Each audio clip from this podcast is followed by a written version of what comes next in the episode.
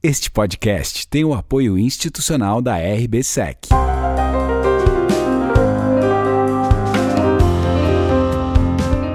Podcast Bate-Papo com Felipe Ribeiro, o único podcast de FIIs, CRIs e securitização.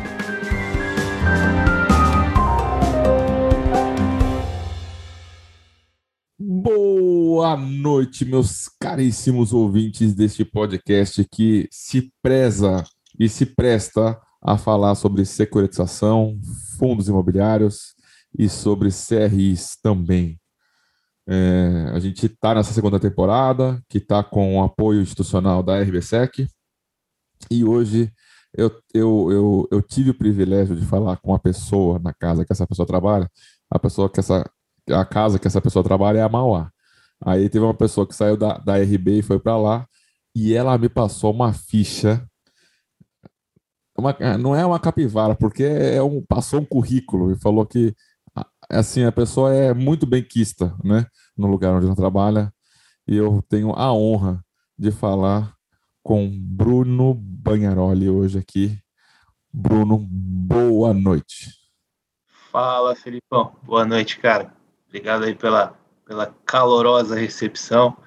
E como eu te falei privadamente, falo publicamente aqui, essa pessoa que passou essa capivara está muito mal informada. Viu?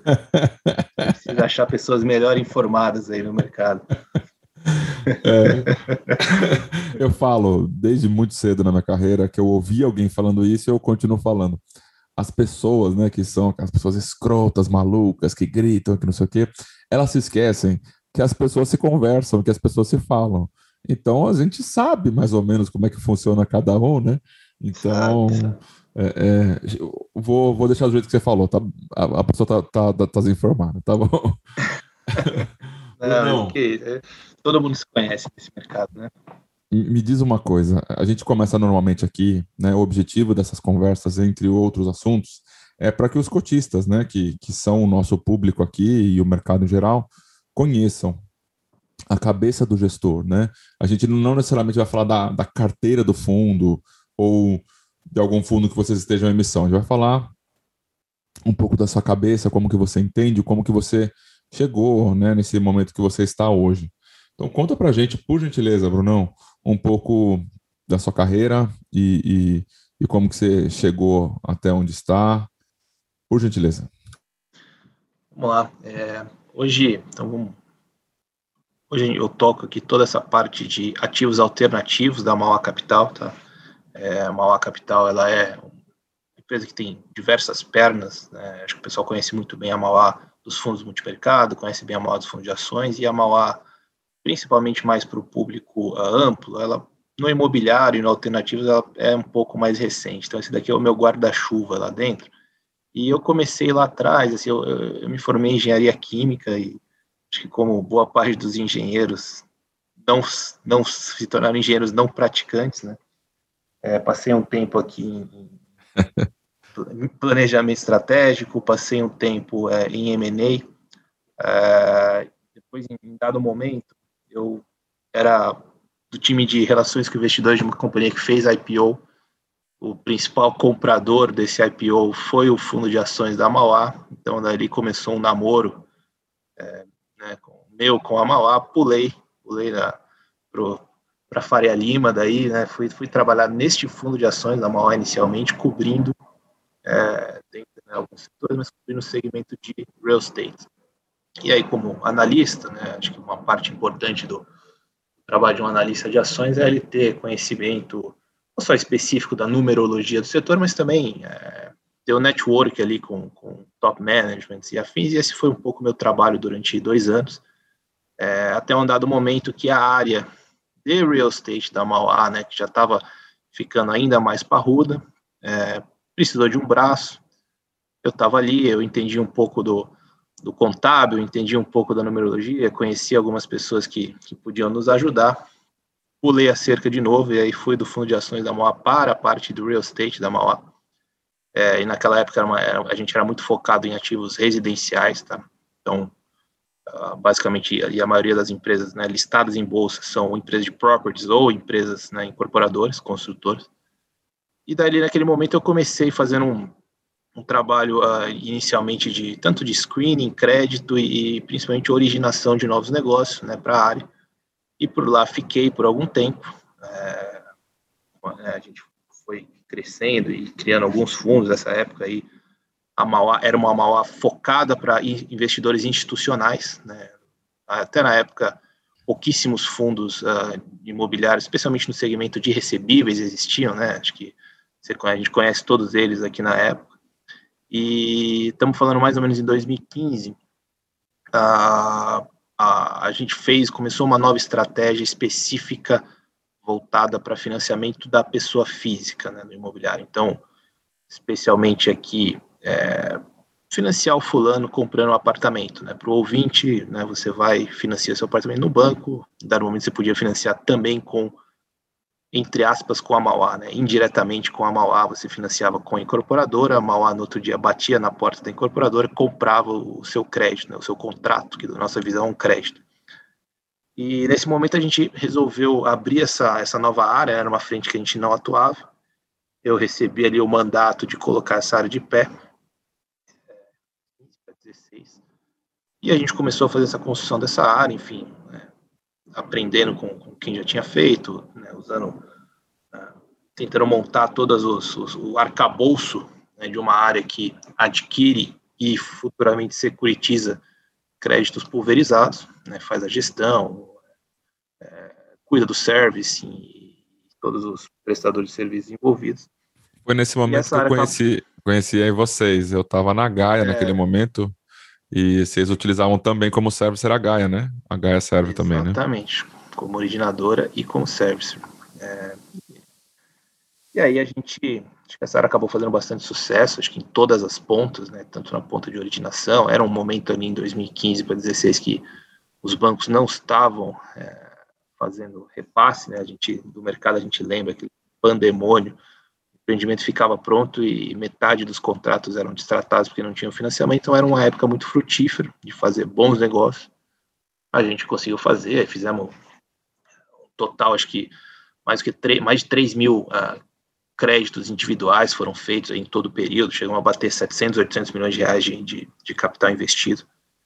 E essa área foi crescendo, é, em dado momento ali no meio do caminho, a gente pode até conversar, é, ficou grande demais, então a gente tinha que tomar uma decisão ali, ou a gente ia alugar, eu, eu, brinco, né? A gente ia alugar um galpão lá no Braz, igual o Bradesco tem, e, colocar um monte de gente cobrando as pessoas pelo telefone, ou a gente ia colocar um pouco mais de tecnologia é, para conseguir conciliar todos os prestadores de serviço, todo o trabalho de onboarding, toda né, a gestão de, de documentos, o, o PPO, né, que o pessoal fala.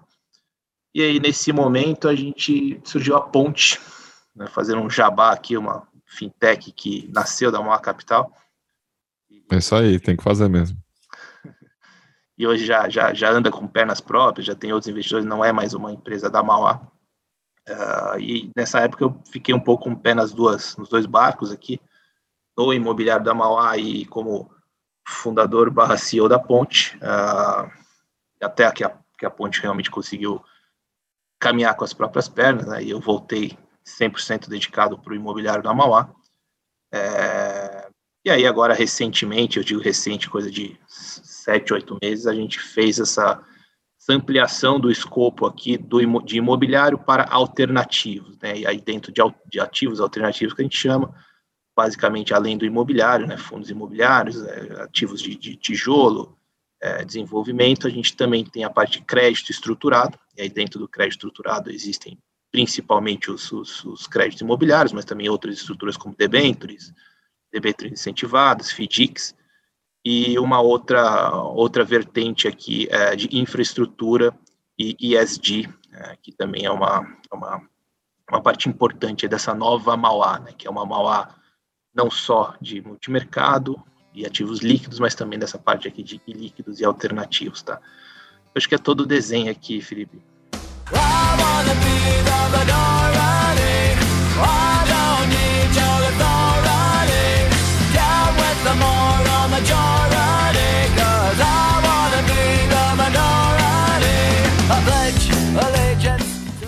A gente teve bastante contato também, né? Quando teve o primeiro CRI aí de, da carteira de vocês, né? Eu estava no Veritá naquele momento, a gente fez aquele CRI, é, que foi um, um, teste também aí, né, para os processos de vocês, né? Foi um e... teste aqui. É, desculpa. Manda. Se quiser, explora aqui. Não, se quiser, explora aqui. Esse, esse CRI foi bacana, que ele foi um teste, né, estava lá com a gente também. Ele foi não só um teste do, do que a gente tinha feito, mas foi um reteste do mercado. É, porque há muito tempo né, você não tinha uma maneira ampla é, uma emissão de, de CRI pulverizado. Né? Você teve uma época aí é, muito frutífera de. E eu digo pulverizado residencial, tá? Deixa, deixa eu me corrigir aqui. O pulverizado residencial padrão, é, com alienação fiduciária e cessão definitiva de contratos. Né? Acho que o mercado de, de, de pulverizado, mais do âmbito uh, loteamento, CCVs, etc., ele sempre foi um pouco mais frutífero. É, só para fazer a, a correção aqui do que eu falei. Agora, esse mercado do, do, do da sessão definitiva de, né, de CRIs pulverizados, é, residenciais primordialmente, ele foi um mercado muito frutífero ali na época, principalmente da Brazilian Securities, né?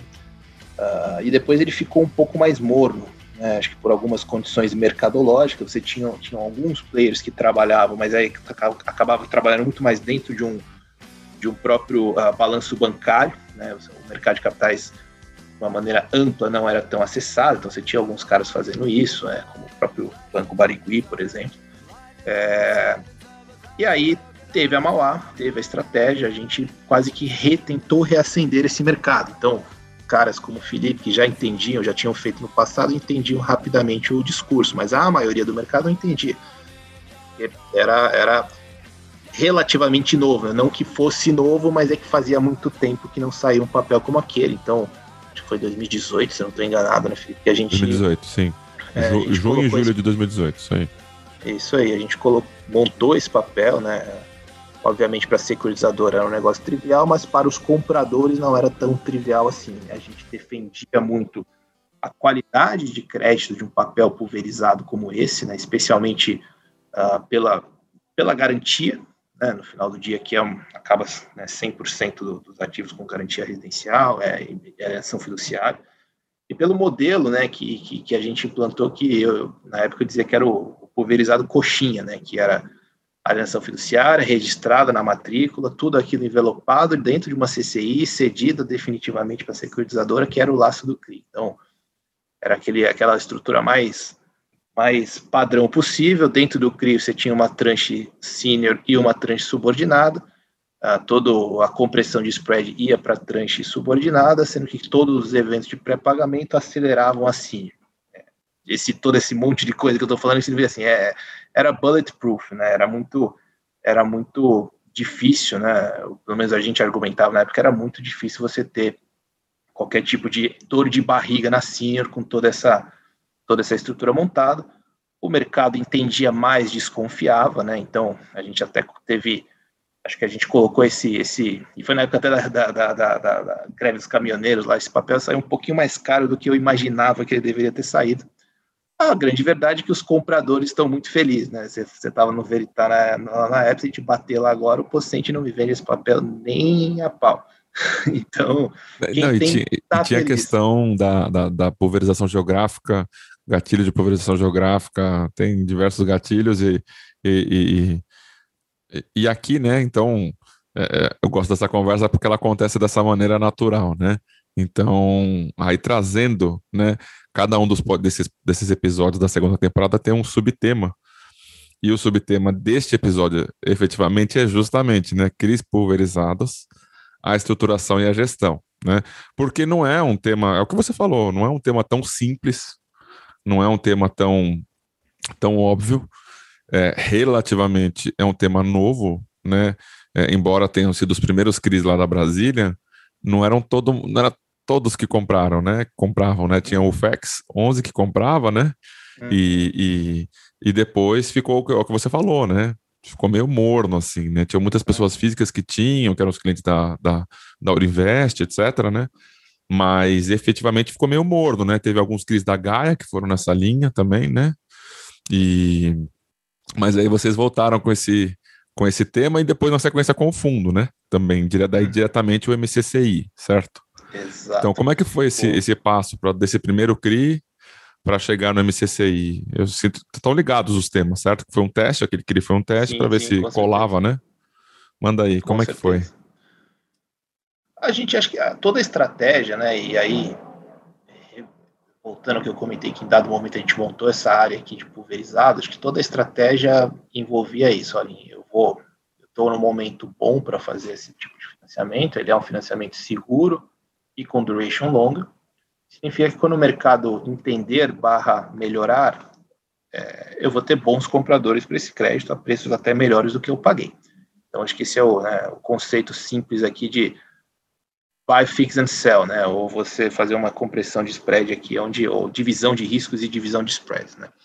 Então, ali, assim, em 18, a gente teve muita sorte barra competência de ter botado a mão em ótimas matérias-primas, né? Que aí a matéria-prima é realmente financiamento. Então, de, de 15 a 17, até depois, né, 15 a 18, eu diria, a gente rodou o mercado inteiro comprando carteira de todo incorporador. E eu diria que a gente nadava não sozinho, mas assim, éramos um dos poucos é, só, querendo fazer aquela estratégia. Só tinha mais um FDIC, se eu não me engano, fazendo isso, né? É, exatamente. E, tinha, e aí tinha, como você falou, tinha um pouco de alguns capitais proprietários, é, até como você comentou da Uninvest, o próprio Barigui também comprava, tinha o, a própria asset da Cirela estava incipiente, começando também é, né, a atuar diretamente nesse segmento, inclusive também através da própria Uninvest.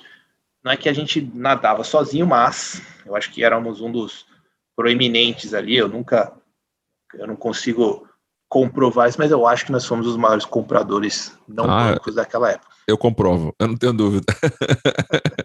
eu lembro que a gente, é, é, a gente até apoiou vocês, né? O, principalmente o Lucas Drummond lá da Gaia, uhum. ele, ele deu, deu um super um apoio para vocês, batendo o mercado, né? Diversas uhum. incorporadoras, então. Não, é. Luquinhas, foi, a Gaia foi a primeira que a gente plugou ali como né, um kit, um, um, kit completo, não só um servicer, né? Que, que, que, que mas não só uma securitizadora, mas todo o, de, do zero a 100, né? O Luquinhas, acho que a gente fez. Se ele está ouvindo aqui, ele vai lembrar que a gente já varou noite aqui preenchendo o KNAB na mão para poder fazer a liquidação no dia seguinte. Então, é esse tipo de coisa que é o que faz a gente aprender, a gente fez. Acho que a gente aprendeu, né, com todas as pontas aqui. Depois a gente pode explorar um pouco mais o, o aspecto da gestão, né, que a gente está falando um pouco. Mas voltando aqui no que você questionou, é, essa estratégia sempre foi essa, assim, olha, vamos comprar enquanto dá, porque uma hora esse mercado fecha, realmente 18, depois de 18 fechou total, os bancos voltaram, outras pessoas começaram a comprar. É, e aí, quando, quando o mercado melhorar, a gente vende bem vendido. Esse, esse, essa emissão de CRI em 2018 foi, como você falou, um teste, assim, eu olho para ela hoje, eu acho que ela saiu muito mais caro do que deveria ter saído, assim, fico triste de ter vendido, quem comprou está feliz e não me revende. É, mas foi uma maneira de voltar e, querendo ou não, mostrou para o mercado que o negócio funciona, né? O, todo o conceito aqui de, de né, desses mecanismos de mitigação de risco que a gente comentou, né, de subordinação, de né, diversos fundos, diversos triggers aqui, a depender do que acontece, eles funcionam. Tanto que esse próprio CRI, né, emissão 144, 143, 144, sério, 143, 144 da, da, da época ápice, né? Ela, que é o é true, ela hoje ela está com uma subordinação muito maior do que a inicial, ou seja, o, o índice de garantia daquele cotista sênior está muito bom, né? ficou ainda melhor e como era previsto. Então, assim, ajudou a gente a comprovar né, um pouco da tese, trazer um pouco mais de conforto do mercado, acho que ampliou a base de compradores. E aí, assim, uma vez que isso já tinha sido testado, é o que a gente falou, olha, eu quero não quero vender para os outros, né? Eu quero vender para mim mesmo. Eu quero só segmentar o risco aqui. Então, vamos, dado que esse é um ativo pelas características aqui de, de estruturação, é um ativo high grade, né? É um ativo que aguenta bastante desaforo, é um ativo que meu, tem baixa probabilidade de estar errado. É, eu quero ficar com ele mesmo. Então, vamos montar um fundo de CRI com características high grade e esse fundo vai nascer alocado já nesses ativos pulverizados. Né? Então, o MCC ele nasceu nesta tese como um comprador desses CRIs, e hoje eles representam uns 20%, 30% da carteira. Na época do IPO do, do, MCC em 2019, ele nasceu alocado nesses papéis e em outros é, três CRIs uh, que, que, que, também tinham guardavam mais do, do, dos mais, mais corporativos, concentrados, não pulverizados, mas uh, guardando as mesmas características de risco. Então, afinal disso que foi a massa crítica para viabilizar é, o IPO do MCCI, que foi também um diferencial, assim, é um diferencial importante, porque ele nasceu como um fundo já bem alocado, né, numa época em que os IPOs de fundo de CRI estavam com dificuldade de alocação, então cara fazia o IPO, ficava 3, 4, 5 meses para alocar sem conseguir pagar dividendos, a gente nasceu com esse diferencial de, olha, já tá, né, os papéis já estão prontinhos aqui, já está alocado, e argumentavelmente, né, a gente comprou esses ativos até um pouquinho mais, um pouquinho mais, preço mais baixo do que eles realmente valiam, tipo, deixando um dinheirinho na mesa ali para viabilizar o IPO. Então a maioria dos papéis ali saíram numa faixa de remuneração de inflação mais 7 a 7,5 que hoje, para números de hoje, já é um absurdo. Assim, papéis desses deveriam negociar, na minha leitura hoje, próximo de seis. É, e, e, até na época eu já diria que já estava um pouquinho acima do que deveria ser precificado. Então, ajudou, né, como muito, o próprio MCCI a decolar, acabou sendo um IPO de 550 milhões e hoje o fundo está tá chegando no seu 1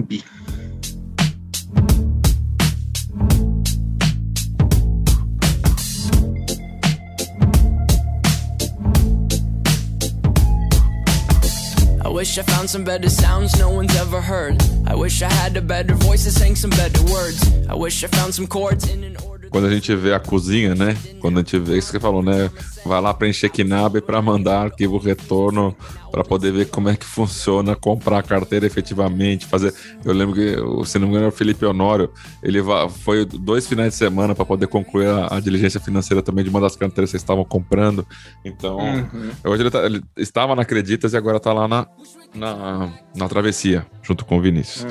É, mas, é, mas é isso que você está falando, né? O tema de, de CRIs pulverizados, né? Você até usou bem, né? É, é, estatisticamente baixa probabilidade de dar errado, se bem estruturado, com gatilhos e cascatas que suportem isso. Então, gente, você ouvinte, é natural que esse papo agora vai se tornar um pouco técnico, né? Assim, vai ter. A gente falou aqui um pouco do, do passado e, e, e presente aí do Bruno, mas a gente vai falar, tem um, um tema um pouco aqui, vamos gastar, sei lá, uns 15, 20 minutos um pouco mais técnicos aqui, para até para quem tem gosta mais da, da, profundidade do tema também poder ouvir, tá? Então, se você não estiver gostando, liga a velocidade 1.5 ou 1.2 aí e depois você ouve Sim, com né? calma. É. Toca um alarme de, tec, de tecnicidade. É, toca um spoiler. Aí, aí, editor, coloca aí um technical aí, alguma coisa do tipo, tá bom? Então, então a gente está falando de um tema estatístico, certo, Bruno? É, é, no final do dia, o CRI pulverizado é isso, né? O, o, o... Manda.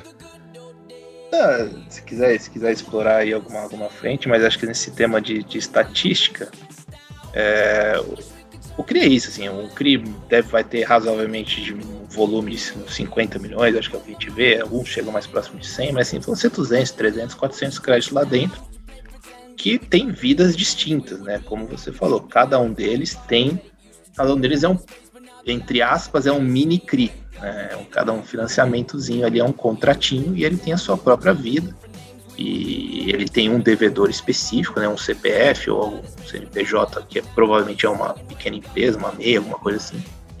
E ele tem as suas características contratuais específicas. Duration, ele tem a sua taxa, não necessariamente é a mesma taxa para todos os contratos dentro do CRI. Não necessariamente são os mesmos imóveis, não necessariamente é a mesma localização, assim, pelo contrário, né? o nome diz, provavelmente ele é um pulverizado, ele é um pulverizado bem diversificado em termos de, de, de, de é, região, em termos de tipologia, em termos de, de né, tipo de devedor, né? no final do dia, cara com mais ou menos renda. Então, a gente tem algumas premissas implícitas aqui. Primeiro, é, há de se crer né, que a originação passou por um bom crivo de crédito. Acho que isso daqui é uma coisa que você não pode errar. A gente fazia né, isso, acho que a gente fez muito bem né, na época, que o, não é qualquer um que, né, que se torna devedor. Você tem não só passar o cara por um crivo de, de realmente de score de crédito, né, não estou falando de acessar o Serasa do cara, mas estou falando de você pegar um, mínimo de documentação para você analisar se tem a capacidade de fazer aqueles pagamentos ou não. Muitas vezes uma dinâmica acontece para contratos é, é, já que já existem por algum tempo é você analisar o behavior de pagamentos do cara. Então, a gente construiu lá a nossa planilha de análise que começou com três, quatro variáveis e a última vez que eu vi tinha mais de 50 que, que pegava a vida de pagamentos do cara e começava a tentar descobrir é, é, patterns, né? Descobrir é, padrões do tipo, olha, pô, o cara, se, se tem parcela balão, que é a parcela final do ano, e o cara perde uma, ele, é, ele entra numa espiral negativa e pega, ah, tem esse outro fulano aqui, que é o cara que, ele é o médico, que a gente começou a criar personas aqui, o médico, ele sempre atrasa, mas ele sempre paga. Ah, esse outro fulano aqui, ele deixou de pagar uma ele pagou a próxima, e aí essa uma que ele deixou de pagar, ele vai pagar seis meses depois. E aí, se a gente começou a classificar esses tipos de cara, e não não tô nem não estamos nem falando de pô, quanto o cara ganha por mês, ou qual a profissão dele, isso aqui era outra análise, uma análise mais socioeconômica. Mas tinha essa outra análise aqui do behavior, que a gente tentava descobrir, ou pelo menos caracterizar o cara com probabilidade de inadimplência, dependendo de como ele já tinha pago até hoje. E ó, além do óbvio, né? além do, ah, pô, se o cara já atrasou duas parcelas, é uma qualidade ruim. A gente ia um pouco mais além aqui, o modelo tentava prever isso.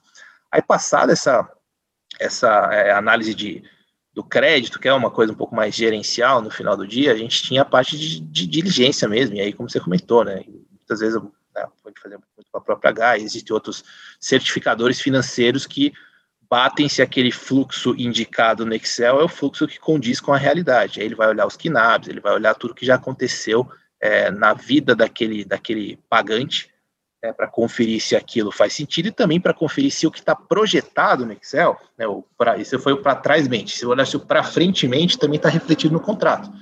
Porque cada, de novo, cada contrato é um contrato, cada contrato prevê algumas características futuras e não só você tem que garantir que o, que, né, o número que está no Excel é de verdade, mas garantir que aquele contrato tem algumas coisas que são essenciais. Por exemplo, o contrato tem que prever que ele pode ser alvo de sessão. Senão o cara pode dizer que, olha, não pode securitizar meu contrato porque meu contrato não, não estava previsto que eu poderia ser cedido. É, por exemplo, tem que prever alguns tipos de multa, né, multas básicas, por exemplo, em cima de atraso. É, se o cara atrasar, ele né, tem que estar previsto no contrato que ele vai pagar uma multa.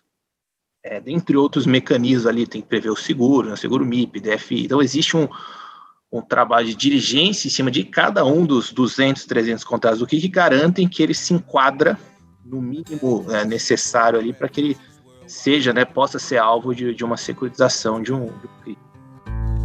Say, say, say. I remember when we used to sit in a government yard in Brooklyn. Solving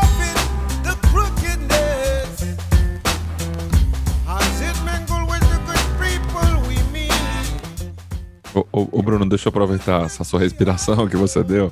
É, é, você tocou num tema que, que aqui eu não tô para queimar o filme de ninguém, mas é importante porque às vezes parece, né, que a responsabilidade da estruturação está na securitizadora, né? E, e, e, você tocou num tema que, que, que é muito fino para mim, que poucas pessoas sabem da existência deste problema. A diligência, no momento que você falou, né, que ela pega e vê o fluxo passado e o fluxo futuro, é, é, é se encontra muito problema nesse, nesse momento? Na, na, na hora que você joga as parcelas para trás e joga as parcelas para frente, vocês encontraram muito tipo de problema nesse ponto aí? Então, a gente, é, como a gente era comprador de carteira, a gente encontrava muito problema na hora da compra e a gente não comprava. Na hora da securitização, a gente não encontrava problema porque eu já tinha feito a diligência na hora da compra, tá? Então, tô tirando o meu da reta aqui, mas assim, é, só não, você está colocando. Claro. Você, na hora da compra você resolveu o problema, né? Você não comprou isso, o problema. Isso, exato. Mas era, era bem comum, assim. É, mais comum do que não. A gente receba. Assim, vamos lá, dia a dia, você batia lá na porta do corporador e falou: você tem alguma carteira bacana ver? Tem, tá aqui, 500 contratos. Botava no filtro, só de filtrando coisa que era completamente maluca em termos de qualidade de crédito, já caía mais da metade. Aí você tinha uma boa vontade ali, tentava tava, né, a colocar algumas coisas para dentro, você, puta, 20, 30% da carteira era o que ele falava, eu compro isso, o restante é tudo osso. Aí, depois que já passou essa parte que é puramente negocial, estamos falando em precificação, estamos falando em crédito, ah, fechamos nesse? Fechamos, tem 200 contratos. Vamos para a diligência. Aí caía para mais uns, não sei se metade, mas assim, uns 30% caía. É, por alguns, assim, algumas coisas que eram realmente não estavam refletidas no contrato, que acho que é um problema muito comum, tá? E o cara faz a renegociação, a renegociação ela fica no gogó e ela não é refletida no contrato, nem na matrícula, nem em lugar nenhum. Então, assim, isso tem problema quando é um negócio é, do incorporador com o cliente, aí faz algum, algum aditivozinho ali, não registra lugar nenhum, não tem tanto problema. Mas aquilo lá, na, no momento que você vai trazer para o mercado de capitais, numa visão de responsabilidade fiduciária, eu não posso né, comprar aquilo. Eu tenho que seguir o que está no contrato, até porque se o cliente entender a dinâmica e for esperto, um dia depois da sessão ele levanta a mão e fala assim, olha, não é, eu quero seguir o que está tá imposto no meu contrato aqui. Então isso, isso era muito comum, tá? E não estou dizendo aqui que é, que é maldade ou fraude, estou dizendo que é puramente não formalização de, de, de aditamentos que, sim, super normal, né? Todo mundo que muita gente ouvindo aqui já, já no, tem um apartamento, pode ter um mês e falar, puta, essa esse mês eu não consegui pagar, me, me, me, dilui essa parcela nos próximos 12 meses. Isso é normal. Só que precisa ser formalizado. Se não é formalizado, é difícil depois para você seguir com, com uma atividade de cessão desse contrato. Tá? Então, é, a maioria das coisas que a gente encontrava era isso. Então, assim, não olhar para isso é problema. É, por que, que, é problema? Porque em algum momento o cara pode levantar a mão e você vai perder em juízo, porque não é aquilo que, que, foi, que foi o contrato. Do mesmo jeito que se o cara recebeu uma notificaçãozinha lá que ele foi cedido e, e, e ele não tiver a previsão que ele poderia, o contrato dele que poderia ter cedido, ele também pode te encher o saco. Então tem que se tomar cuidado nessas coisas. Então, como a nossa atividade era comprar carteiras, fazer o warehousing que a gente falava aí para futuramente fazer a securitização, na hora da securitização era tudo muito mais simples. Então a nossa dor né? O, tô até relembrando aqui, agora tá me dando trauma, né? PSTD aqui, né? A nossa dor era, era no momento da compra. Isso. Que aí caía tudo na diligência, varava a noite, contrato que não batia, não sei o que, a matrícula que não sei o que. É, tinha, tinha, tem a parte que a gente sempre exigia, né? Que, que a, a, a alienação fiduciária estivesse registrada na matrícula, né? Obviamente como uma escritura definitiva e que tudo isso fosse envelopado numa CCI. Né? A CCI, ela, é, como célula de crédito imobiliário, ela é o instrumento que se torna um instrumento negociável na CETIP. Né? Ele é o alvo. Então, é muito mais simples no aspecto operacional você, e aí eu tô eu, vou usar licença poética aqui para o benefício do, do, ouvinte, aí você me perdoa, você diz assim, olha, quem é dono desta alienação fiduciária é a CCI, tá? Então, se você me vender a CCI, eu passo a ser dono daquela alienação fiduciária, que é diferente do conceito de você fazer o registro da, da, daquela sessão na própria matrícula, porque se você vender, eu vou ter que ir lá e fazer outro registro na matrícula, que é muito mais complicado, você tem que ir no cartório, pode dar exigência, vai ter que pagar, etc. Então, quando você envelopa o, o crédito, né, o seu, aquele contrato e aquela alienação numa CCI, ela passa a ser um instrumento negociável. Isso dói para, assim, não dói, é chato para fazer no início, mas depois facilita muito a vida. Então, depois que a gente fez essa toda a via saca das aquisições da carteira, no momento da securitização era muito mais simples. Então, é, os CRIs que a gente emitiu ali, é, índice de erro muito baixo, né, justamente porque já tinha passado por um crivo importante na hora da compra. Eu, eu, quero aproveitar ainda esse tema, que, que é um, na minha visão, tá? Na minha visão, é um tema que ele vai se tornar muito público e muito importante daqui a alguns meses, né? A gente está numa situação que o GPM é, então, eu tô falando agora, vai ficar bem datado, né? O, o podcast, mas o GPM está nas alturas. E, e, e, é só você pegar um histórico de cinco anos do, do GPM, nem isso, né? É, é, no final de 2017 e início de 2018, ele esteve negativo, né? E, e, e, eu sei, né, que tem algumas carteiras e alguns contratos que refletem a parte negativa do, do GPM, tem alguns contratos que não refletem né? Vocês encontraram esse tipo de coisa também lá, lá na época também? Claro, eu sei, acho que eu vou, vou falar que minha internet tá ruim aqui, eu vou, vou desligar. Esse assunto aqui dá pano pra manga.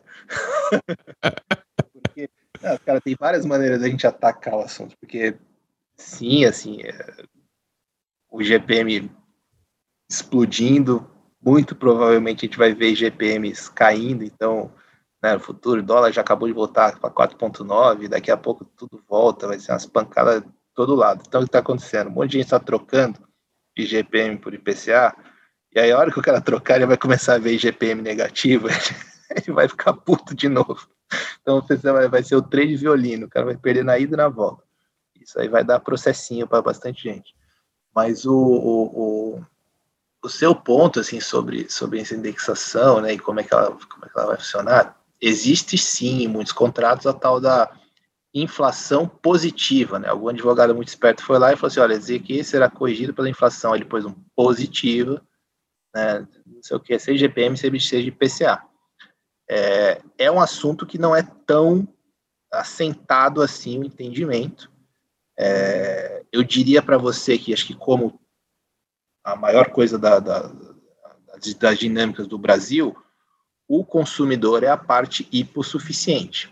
Se o consumidor ele, ele contesta né, aquilo que ele alega ter direito, a, no nosso entendimento, a maioria das vezes ele vai levar, ele vai ganhar aqui em cima da história da inflação negativa e inflação positiva. Então, mesmo que você esteja prevendo lá no seu contrato que, que é, a inflação é só positiva e a deflação não, né, não, não diminui o valor do seu contrato, provavelmente se o cara, se o cara levantar a mão e, e a juíza, ele ganha de você. Então, muitas vezes a gente já abandonou esse conceito aqui quando contestado. Para mim, só para seguir essa mesma linha de argumentação, para mim é muito parecido com o próprio GPM, tá? E esse GPM nas alturas. O que, que eu quero dizer? O cidadão, no final do ano, olhando o seu extrato, falando, pô, peraí, eu paguei todas as parcelas, minha dívida era de 100 mil, virou 130? Não, não, não, chama o, chama o vizinho lá que é advogado e vamos ver o que, que é isso. E aí eu sigo a mesma linha de argumentação que provavelmente, né, isso não tem nada a ver com as discussões é, mais de gente grande aqui, corporativas e etc. Estou falando aqui do consumidor, pessoa física, parte hipossuficiente. Tende a vencer na, na, na minha leitura. E seja vencer em juízo, seja vencer pelo cansaço. E por que pelo cansaço? Você vai, uma carteira dessas, como a nossa, ou como né, das securitizadoras, ou como até de bancos, é, o cara entra com a ação e ele pode levar em primeira instância. E o juiz dá a, o ganho de causa para ele em primeira instância e dá rito de urgência. Por, né, isso é quase que estatístico, isso, a cabeça dos juízes durante no país. Vão ter alguns que vão dizer que não é cabível, mas vão ter sim alguns que vão dizer que é cabível e vão até dar rito de urgência. Quando o cara dá rito de urgência, ele está dizendo que você não pode nem mais cobrar o cara. O cara tem que continuar pagando, mas isso entra, é, ele não vai para não vai para sua conta, ele fica lá guardadinho e caso você ganhe ação, você recebe de volta. Ou seja, se aquele cara virou inadimplente na sua carteira, no seu índice de inadimplência, você não vai estar tá lá, vai estar tá machucando, vai estar tá puxando o número para baixo, e você vai estar tá gastando dinheiro com advogado para se defender, para argumentar, para talvez daqui um ano e meio, dois anos, você ter uma reversão em segunda, terceira instância da, dessa coisa e pegar seu dinheiro de volta. Assim, você já perdeu. Você já perdeu. Então, a, a maioria das, das coisas que, pelo menos a nossa postura, né, e aí, tomara que os nossos clientes não estejam ouvindo, assim, mas a nossa postura é, meu, pediu, pediu o reajuste do GPM, vamos, vamos entregar, né? Vamos trocar, vamos, vamos negociar. Tem que ser uma negociação, porque senão a probabilidade de, de, de, da gente ter algum, alguma discussão em juízo é alta. Então, quando você. E aí, prometo que eu vou parar de falar, só vou terminar que eu falei que esse Não, continua, continua. Quando você tem uma emissão de um CRI que é indexada a IGPM, você se trancou na outra ponta. Porque aí você tem, de um lado, a discussão de gente grande, e aí gente grande, estou dizendo, a emissão de um CRI por uma securitizadora, através de uma oferta pública ou privada para investidores institucionais, ou até para investidores de varejo, você teve um, um, o que eu estou chamando aqui de gente grande, né? todo mundo assinou né? o documento de sessão, assinou o termo de securitização, todo mundo sabia o que estava acontecendo. Do outro lado, você tem essa relação do lastro com a parte hipossuficiente, que é o cliente. Então, eu quero dizer assim, se reclamarem do GPM, um lado leva, o outro não. Então você tem um, um CRI alavancado a GPM que pode ser que o seu lastro não acompanhe esse, esse GPM. Aí você tem, mesmo sem ter inadimplência, pode ter problema. Isso que é, o, que é uma dinâmica aí, talvez seria se tivesse querendo atacar, né? Que é um, algo a se ver o que vai acontecer nos próximos anos. What you know about rolling down in the deep? When your brain goes numb you can call that mental freeze. When these people talk too much put that shit in slow motion. Yeah I feel like an astronaut in the ocean. Hey what you know about rolling down in the deep? When your brain goes numb you can call that mental freeze. When these Existem alguns, alguns fundos hoje, né, que tem muito próximo de 100% de GPM. É, e essa discussão que você está falando, né, assim, a questão da parte hipossuficiente na, na, pelo juridiquês, né, assim, tá traduzindo para as pessoas que talvez não saibam o que, que é isso, é a parte fraca, na negociação. Né? E tem a parte hipersuficiente, que é a parte forte na negociação, que são as pessoas de mercado de capitais, etc., que teriam o conhecimento para é, prever uma situação como aquela e a, parte, e a pessoa física não teria, né? Embora tenha muita gente de má fé também, tá? Também tem isso, né? Mas tem essa, essa discussão e, e, e eu tenho batido muito nessa tecla, sabe, Bruno? Porque eu, como, quando estava gestor do Veritar, eu peguei quatro meses de GPM negativo. E a gente não conseguia distribuir, porque os nossos, os nossos CRIs né, estavam lastreados e se mantinham, porque tinham o, o GPM negativo, então distribuía menos o, rendi, o juros, distribuía menos. E aí o Veritas tava apanhando, né, naquele momento, porque todo mundo, eu quero dividendo, quero dividendo, mas não tinha o que distribuir porque estava negativo. E, e, então, assim, eu vivi na pele, eu senti a dor de ter um GPC gestor e ter um GPM negativo. E o fundo, né, o Veritas, é GPM mais 6, né, o benchmark dele. Então era realmente é uma missão quase que impossível, né? Porque você não vai. É o que você falou. Se você se descasar o lastro do, do passivo do, do, do, do fundo, do, do CRI, né? Mas é, é cenas, cenas dos próximos capítulos, né? Cenas dos próximos é. que a gente vai ver o que vai acontecer. É, e tem, tem até um agravante aqui, né? Que assim, no, no, contexto de fundo imobiliário, muitas vezes, a depender do administrador, você distribui já a inflação, né? Acroada naquele papel. E aí, assim, a inflação ela não tem efeito caixa imediato, né? Ela tem um efeito caixa que é mais diluído, né? De longo prazo, né? Ele... É mais longo prazo. É, exato, exato. Ele foi de 100 para 130 por causa do GP, mas ele não te pagou 30 mil. Ele te deve 30 mil mais que ele vai pagar na duração do contrato. Só que por, por assim, depender do como você né, é o administrador do fundo, como você faz a gestão de caixa, você pode distribuir essa inflação. Então, como se você tivesse entre algumas aspas aqui, adiantando o IGPM futuro, que você vai receber futuramente. E aí, se numa dessa, se o cara continua pagando, tudo bem. Se o cara ou se torna inadimplente, ou em algum momento ele questiona o IGPM e você decide transformar aquilo em PCA ou algo parecido, você ficou devendo, entre aspas. Né? Então, tem alguns desdobramentos. Infelizmente, o mercado hoje está repleto de boa gente, né? gente profissional que sabe o que faz. Então, não é que a gente está aqui que vai, vai se tornar um grande desastre, mas pelo contrário, né? acho que a, a a notícia boa é essa. Hoje todo mundo que mexe com esse negócio sabe bem o que está fazendo. Então acho que todo mundo consegue pilotar para um lado para o outro, para onde quer que vá o, o, IGPM, apesar de não ser fácil. É, o que a gente está falando, né? A, a ver cenas dos próximos capítulos, quais serão as soluções que o mercado vai adotar para se adaptar a esse novo momento que ele vai chegar. Né? É, é, se você ver 2017, se eu não me engano, são quatro meses consecutivos de, de GPM negativo. Então, pode acontecer em breve, né? Porque a gente está com 30, vai ter que dar uma volta, vai ter que dar uma correção forte, né? Bom, chegamos aqui nos 15, 20 minutos que eu falei de tecnicidade. Então, editor, coloque aí o corte de, de falta de tecnicidade. Agora voltamos para um tema mais leve, né? Para não ficar um tema, para não ficar um, um, podcast muito denso, né? Para as pessoas conseguirem acompanhar lavando louça sem precisar pegar uma lousa para desenhar o que a gente está falando, né? O, o, o, um dos temas que, que, que você estava continuando, né? Eu te interrompi, né? Você, tá, você, tinha parado na diligência da compra, né? E, e, e, olhar, né? Para os recebíveis. E aí tem um tema que, que, que poucas pessoas conhecem, né? É, é, do, do, fora os gestores, né? Que é a perda esperada daquela carteira, né? Que é, você faz uma análise daquela carteira, que foi o que você falou, que tinha que ter aquela planilha olhando o crédito, né? E tinha aquelas pessoas. Qual que é a importância dessa análise, Bruno, para vocês aí? Como que vocês olham isso? É, é para medir subordinada, para medir nível de cascata e etc. Como é que vocês olham para esse tema? É um tema mais técnico, técnico ainda mais menos técnico do que a gente estava tratando. É, assim, é óbvio, a análise sempre é profunda e complexa, mas a gente basicamente cruza cruza duas matrizes ali. Uma matriz ela é uma resultante do que é essa qualidade de crédito da pessoa, e aí né, do CPF, aí como qualidade de crédito do CPF entenda como uma soma dessa análise socioeconômica, né? O, o se o cara é, quantos anos, se é casado, se tem filho, se qual é a profissão, se é renda estável, etc, etc com o behavior, né? Que é aquela análise de quanto o cara já pagou, se pagou bem, pagou mal. Isso é uma é uma dimensão da matriz. A outra dimensão da matriz é qual é a, o scoring do imóvel, da garantia como um todo. E aí isso obviamente inclui região, inclui tipologia, né? Então o apartamento com cheirinho de primeira residência é melhor do que o apartamento com cheirinho de, de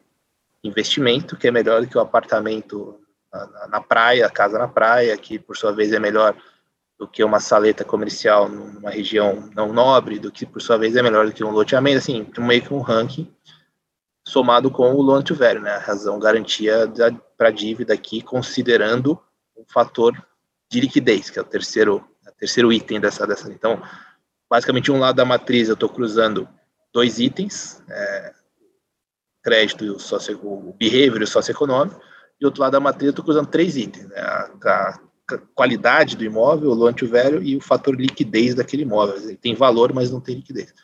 Tudo isso aqui cria uma nota para cada uma dessas frentes, aqui a gente cruza numa matriz para falar, beleza, esse crédito aqui tem tal score.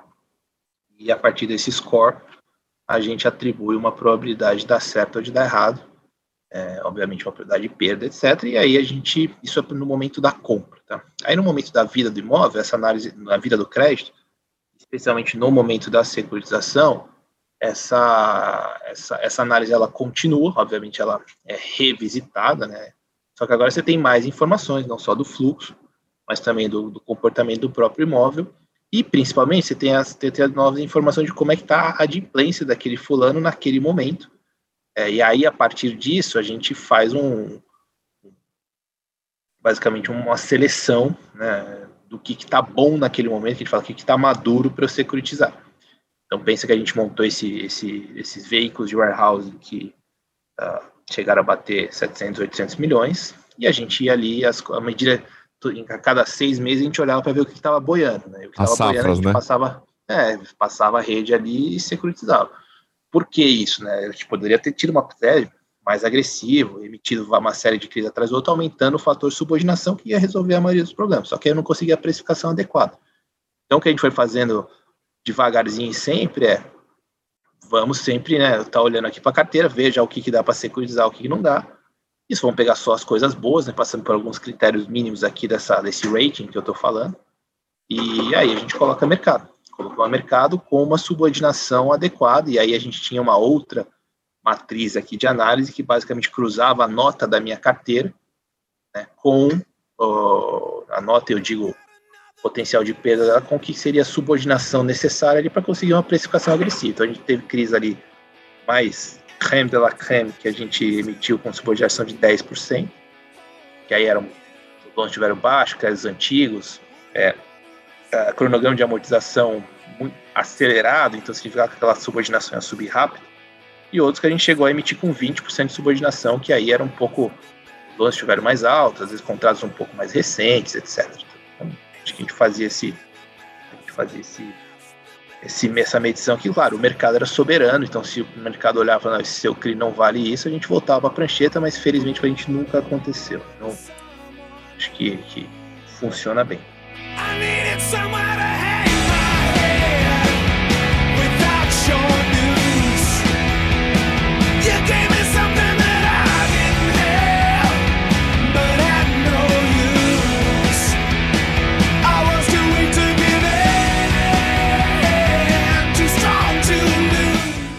Você, cotista de fundo imobiliário, de papel, você sentiu um pouco do drama, né?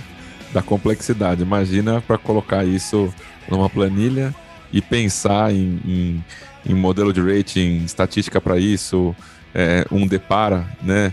Da realidade, como que constrói isso, né? Não é, não é uma coisa assim não é jogar um futebol com os amigos no final de semana, né? É uma coisa um pouco mais complexa do que isso. É, é, Bruno, a gente está chegando aqui perto de uma hora já. É, é uma conversa que ela, que ela, passa muito rápido, né? Gente, quando eu vi já tinha dado meia hora, agora já, já deu quase uma hora. É, para a gente poder ir, ir para esse tema, né? Que, que é um dos principais temas que eu levanto essa bandeira já faz um tempo. Me, me diz você aí, qual é a visão que você tem da importância da securitizadora né, nesse tema? Momento que você tem esses fundos de warehousing, cede, né? E depois compra um CRI é, que está sendo, em primeira instância, cuidado pela securitizadora. Olha, é, o vendedor tem que entender que a securitizadora ela é a emissora do crédito que ele está comprando. Então, ela é, para todos os fins, especialmente no crédito pulverizado, ela é a entidade que está cuidando de, de, tudo aquilo. Existem casos como Mauá, que acho que e outros também, que você tem um, um outro cara ali que, assim, tá entre nós é só um metido.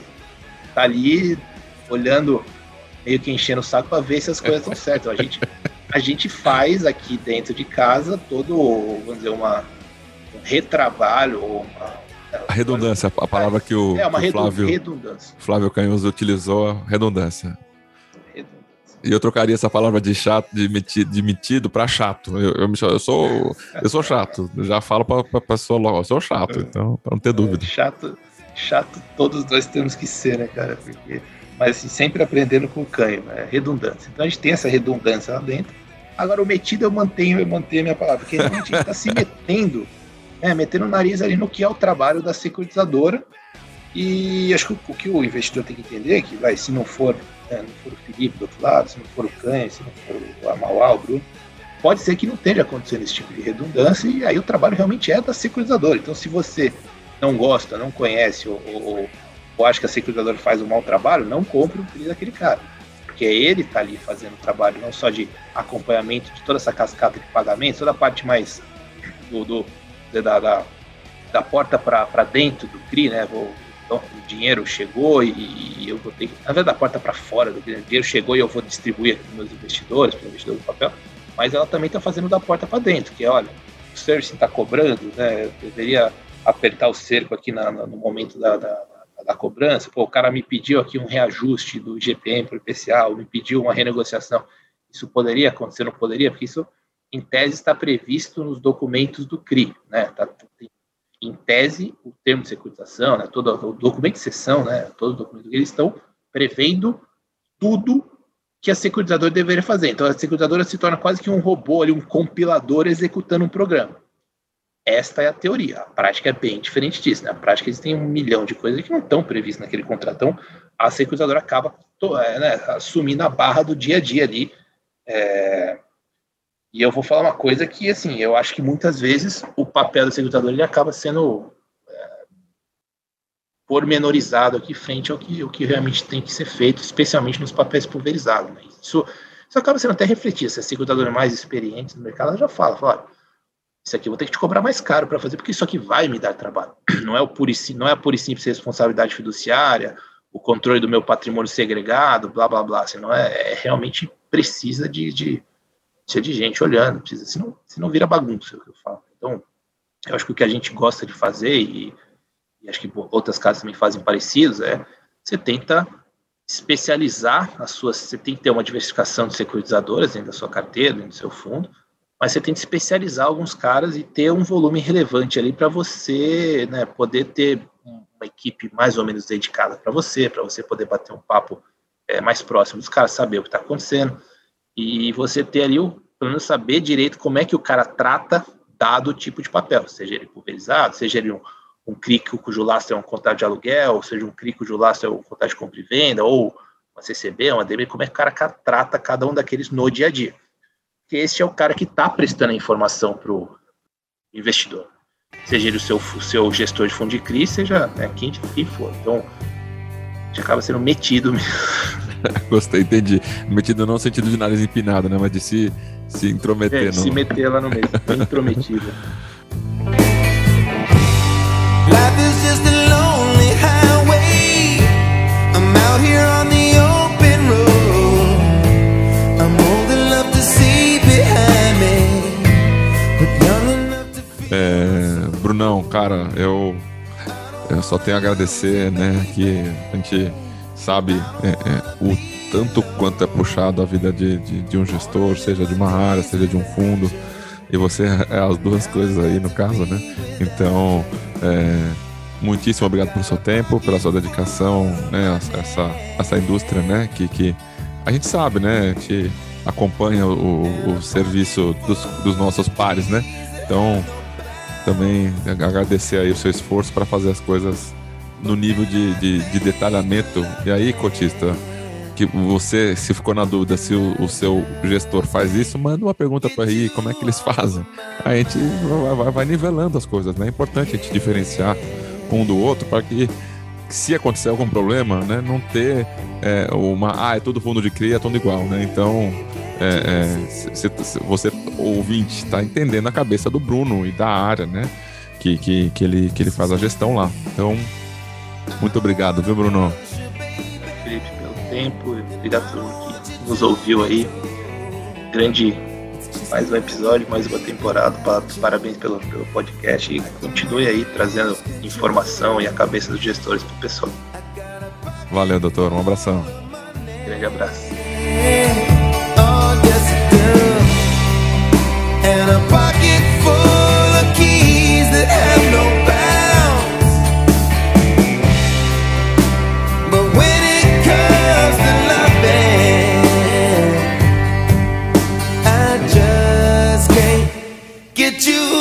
off of my mind.